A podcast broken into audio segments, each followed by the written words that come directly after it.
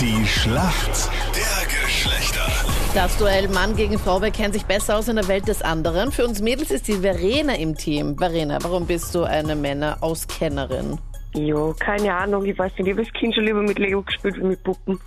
Verena, du bist gerade Mutter geworden, habe ich gelesen. Ja, Herzlichen Gratuliere. Glückwunsch an dieser Stelle. Dankeschön. Wie alt jetzt? Zwölf Wochen, 13 schon fast. Okay. Und sind es halbwegs ruhige Nächte oder? Ja, schon eigentlich. Also ich habe ein Einsteigerbaby. Du bist ein Einsteigerbaby, okay? Also Ja, Für Anfänger geeignet.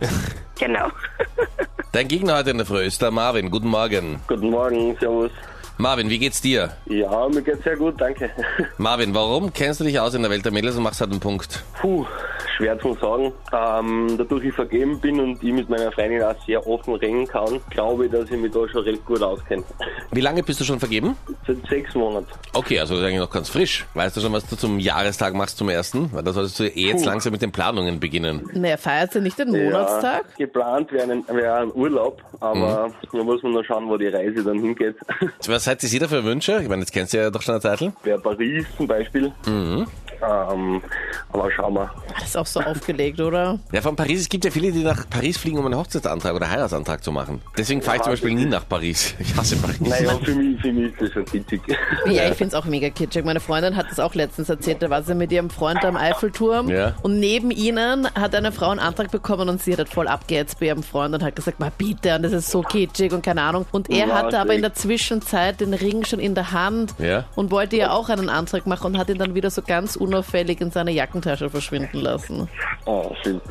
Ja, aber ich meine, das ist eh das Beste, weil er kann ja dann sein Leben lang sagen, ich hätte es eh eigentlich machen wollen. Eh, voll. Aber wenn du stimmungsmäßig so schlecht drauf hast, Naja, ich finde halt so aufgelegt. Der Mann soll sich jetzt schon was Besonderes einfallen lassen. Anita, aber du weißt in der Reihenfolge, erstmal überhaupt ein Mann und dann Ja, kann er sich ja ist was bei mir Besonderes so, okay. einfallen lassen. Ach so ist Marvin das. gegen Verena in der Schlacht der Geschlechter. Marvin, du bist bereit, hier kommt deine Frage. Ja, genau. Immer mehr Frauen färben sich ihre Haare Balayage. Aber was ist das? Puh, sehr schwer. Kann das sein, dass es so wie Strähnen oder, oder, oder Spitzen färben? Ich glaube, das habe ich schon mal gehört. Also wie schaut das aus? Ich schätze so blonde Strähnen in Naturhaarfarben drinnen. Okay, Marvin, ich lasse es durchgehen.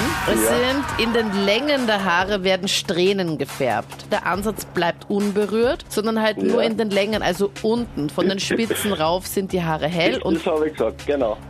somit, Verena, ich hoffe, du bist ready, steady, go. Jetzt kommt deine Frage, diesmal gestellt von Captain Luke.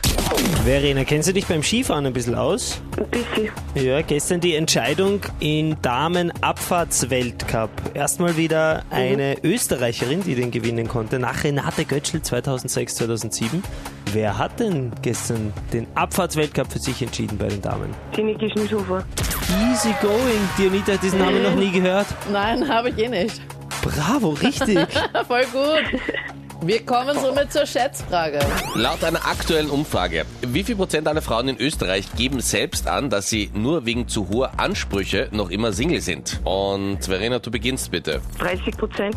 30 Prozent? Okay, was sagst du, Marvin? Ich nehme die Hälfte, 15% Du glaubst, dass es nur 15 sind? Genau. Es ist, es wirkt fast ein bisschen wie professioneller Wettbetrug. Es sind nämlich tatsächlich genau 30 Prozent. Verena, woher immer du das wusstest. Schick uns deine Keine Kontakte. Ahnung. Ja, Und wenn wir diese komische Studie auch bei Männern machen würden, Männer, die Single sind, ja, was ist mit denen? die dann nur Single sind, weil sie so hohe Ansprüche haben, würden wir sagen 0%, weil die ja eh keine Ansprüche Nein. haben, oder? Männer sind maximal Single, weil sie sich nicht festlegen wollen. Ach so. Oder nicht entscheiden können. Genau. Oder nicht gut entscheiden können. Oder denken, wer weiß, was da noch kommt. Verena, Punkt für uns Mädels. Vielen Dank fürs Mitmachen. Danke, Danke, ciao. Schönen Tag euch beiden. Ciao. Tschüss.